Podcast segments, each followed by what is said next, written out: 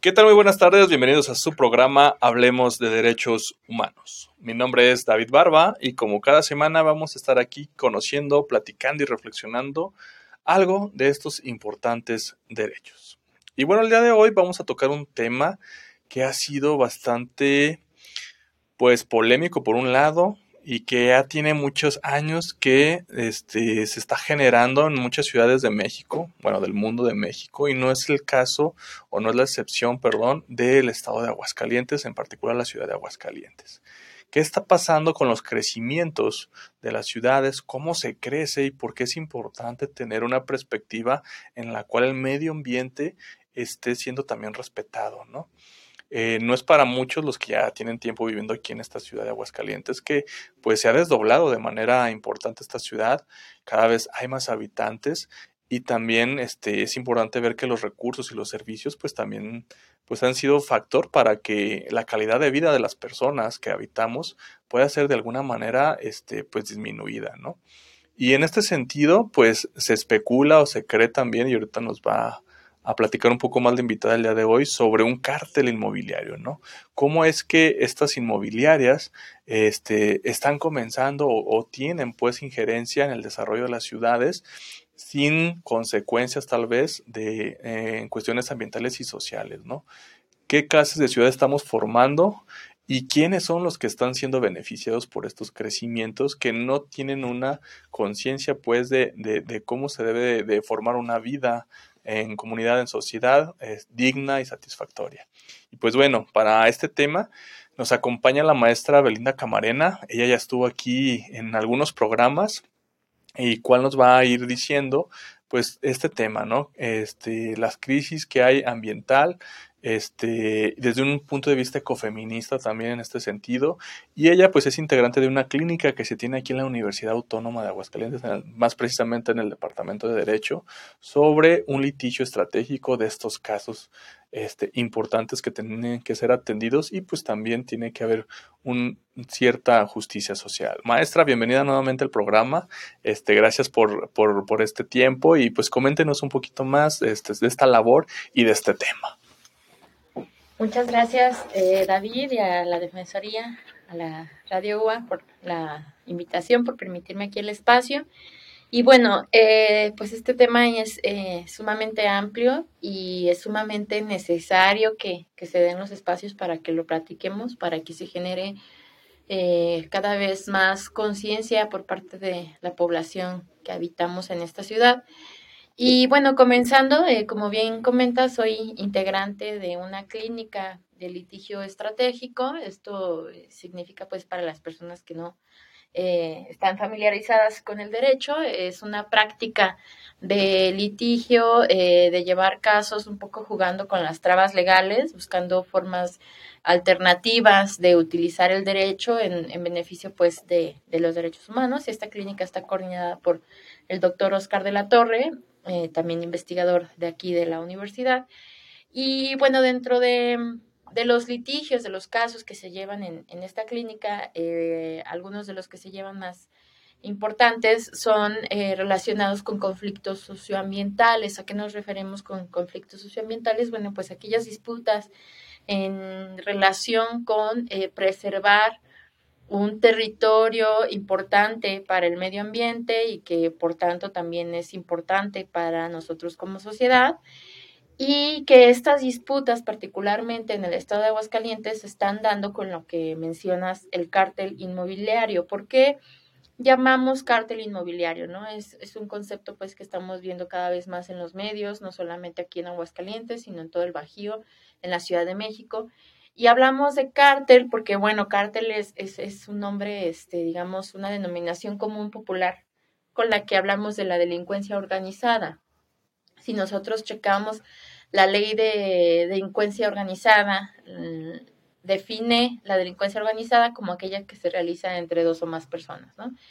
Y entonces, pues, eh, podemos afirmar que el cártel inmobiliario, bueno, que estas inmobiliarias realizan delincuencia organizada, porque lo que hacen, pues básicamente son delitos de corrupción, es decir, participan eh, en licitaciones donde existen conflictos de interés o justamente, ¿no? Son eh, relacionadas eh, con personas que se encuentran en las administraciones públicas.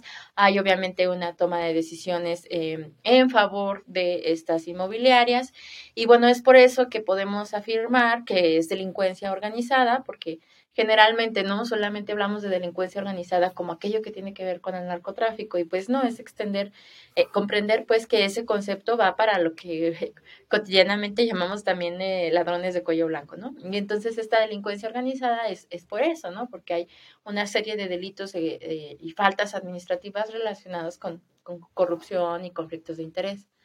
Ahora em, esto es importante porque, bueno, el, el, cártel inmobiliario lo que hace es eh, no solamente, eh, que ya es de por sí grave, ¿no?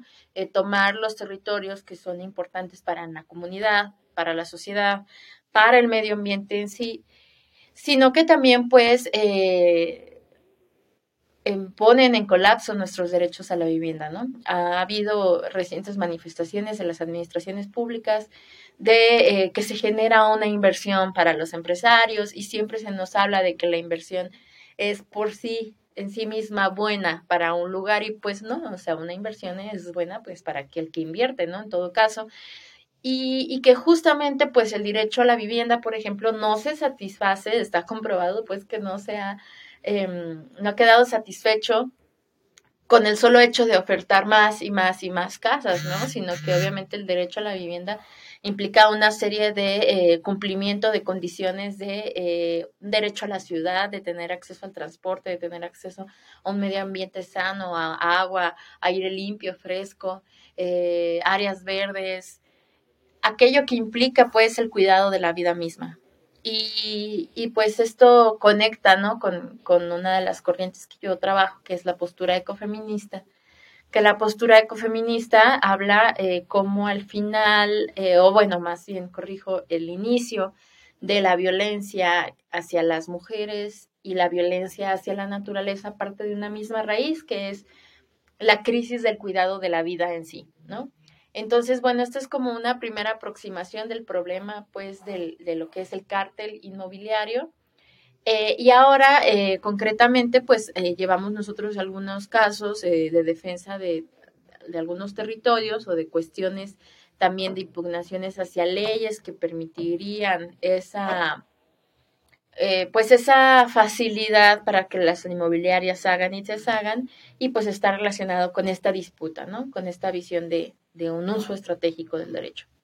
Oh, Súper interesante ver cómo a veces el modelo que nos venden de desarrollo, si me explico de que, ah, este, Aguascalientes está creciendo, ¿no? Por decir un ejemplo de todo el Bajío, ¿no?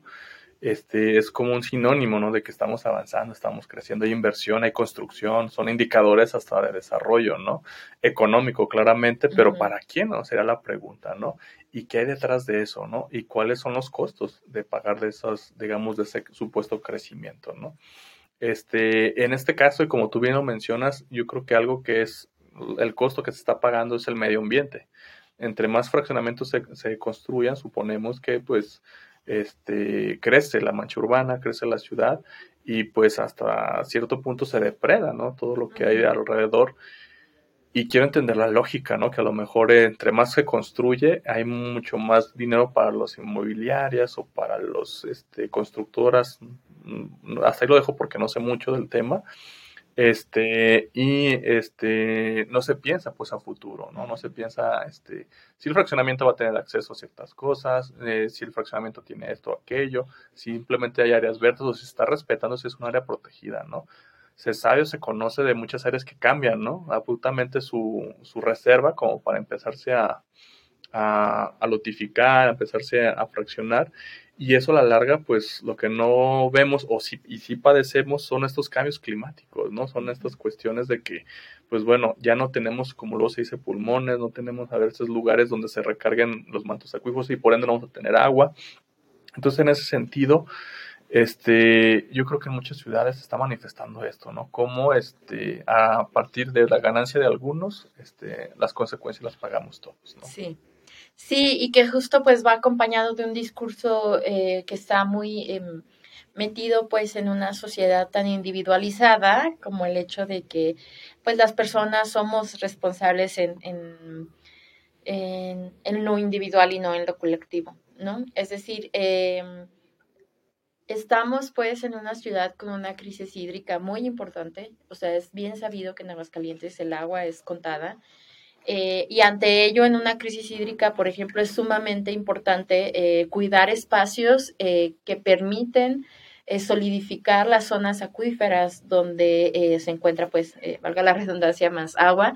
Y, por ejemplo, aquí me, me permito hablar de lo que es la Pona y lo que son eh, el bosque de Cobos, que son espacios en donde participamos, pues, con litigio estratégico y que en ambos espacios em, justo está en juego el cambio de uso de suelo para poder hacerlo en una zona habitacional. ¿Qué es un cambio de uso de suelo? Bueno, para aquellos que que no eh, conozcan este tema, es justamente que pase una zona forestal como área protegida, que pase a considerarse que es apta para poder ser una zona habitacional. Eh, no es que esté prohibido hacer un cambio de uso de suelo, esto es legal, es posible, pero siempre que se realice una manifestación de impacto ambiental en donde en esa manifestación se hace un estudio por parte de las autoridades competentes en el que mencionen, en que hayan hecho un estudio profundo respecto a cuáles son los servicios ambientales que perderíamos por el hecho de que se convirtiera ese territorio en una zona habitacional. En este sentido, si los servicios ambientales son mayores a justamente esta ganancia o este progreso, este desarrollo que tanto se nos vende, pues entonces no es conveniente hacer el cambio de uso de suelo, ¿no? Es decir, se hace lo que también en derecho, eh, derechos humanos se le conoce como ejercicio de ponderación. Vamos a ponderar qué se pierde más, los servicios ambientales o inversión y desarrollo, ¿no? Pero justamente en, este, en estas dos áreas, pues nos encontramos eh, que en La Pona, por ejemplo, se realiza un cambio de uso de suelo mediante el programa de ordenamiento territorial de, la ciudad de Aguascalientes y en Cobos se solicita una autorización por parte de los dueños, porque esto es importante también, son zonas particulares. Ahorita me voy a permitir eh, especificar algo respecto a eso. En Cobos eh, se hace la solicitud para hacer este cambio de zona habitacional a, zona habitacional, perdón, y eh, se hace también con errores eh, en el procedimiento, ¿no? Es decir, no se hace una verdadera, eh, un verdadero examen de ponderación respecto a cuáles son los servicios ambientales que vamos a perder. Ahora, ¿qué nos referimos con servicios ambientales? Bueno, esto sigue siendo una visión justamente que desde el ecofeminismo consideramos antropocéntrica, es decir, no vemos a la naturaleza como vida misma en sí, que tenga el derecho mismo de vivir, sino que seguimos valorando eh, que eh, puedan existir porque nos brindan un servicio, nos brindan aire limpio, nos brindan agua, y que bueno, justamente estos ambos bosques este, están eh, integrados en su mayoría por mezquites, que el mezquite es un árbol muy importante para aquí, para Aguascalientes, justamente por su capacidad de atracción de agua, no de consumo, sino que es un árbol que nos da más agua de la que consume, lo cual es pues, un, árbol muy peculiar y que justamente es importante pues para nuestra zona en donde necesitamos eh, agua, ¿no? Entonces, eh, esto de ver los temas de una manera aislada, ¿no? Tratamos, trata la administración, las administraciones públicas, la crisis hídrica de una manera, pero mientras está ah, dando cambios de uso de suelo. Y pues justo esta manera no compleja, compleja en, cuanto a que sea interdisciplinaria, en cuanto abrace todas esas formas, pues hace que no se resuelva ni un problema ni otro y que por el tanto se compliquen. Eh, respecto al, al paréntesis este que quería mencionar, eh, es, es, importante destacar que tanto la Pona como Cobos, como ciertos espacios que son zonas naturales, eh, son propiedad privada. Y eh, esto implica también mucho, no solamente desde las corrientes ecofeministas, sino de otras corrientes comunitarias del derecho, no, no creer que el derecho a la propiedad privada es un derecho absoluto. Es decir, si nosotros nos vamos a la Constitución, el artículo 27 dice eh, que la propiedad, eh, vamos, que los dueños o propietarios tienen eh, derecho al uso, al disfrute, al goce de aquello de lo que sean propietarios, aquella tierra de la que sean propietarios, pero cumpliendo y respetando aquella función ecológica y social de la propiedad que siempre la nación puede poner como prioridad. Es decir, si una persona es propietaria de una, eh, de una zona que es un área natural protegida, no puede estar por encima su derecho al la vamos, no al derecho a la propiedad, porque no dejan de ser propietarios, sino a la explotación de esa propiedad, eh, no puede estar por encima de esos servicios ambientales que dan a la población, a la comunidad de Aguascalientes. Es decir, eh, quiero enfatizar mucho que aun cuando sean zonas eh, que pertenecen a individuos, que pertenecen a particulares, estas zonas nos importan a todos, son de todos por los servicios que nos otorgan como comunidad. Y que esto también tiene que ver con romper nuestras visiones individualistas, ¿no? Con, romper con el hecho de que si esto, si yo soy propietario de algo, puedo hacer absolutamente lo que quiera, no. O sea, todos los derechos tienen límites, incluso el de la propiedad. Pero en este sistema, pues mercantilista, capitalista, de suma explotación, es cuestionable eso, ¿no? Eh, eh, se pone siempre como la explotación el crecimiento, eh, la ganancia como prioridad, sobre todo, aun cuando sea de un individuo sobre toda una comunidad. Sí, interesante esta perspectiva, ¿no? Desde que nos lleva a ir modificando la forma en que concebimos pues el modelo de producción, nos lleva a cuestionarnos el, eh, modelo sustentable también de, cómo construimos y avanzamos en la ciudad. Eh, vamos a hacer un corte, eh, seguimos platicando con la maestra Belinda Camarena sobre este importante tema, no se despegue, seguimos aquí en Hablemos de Derechos Humanos.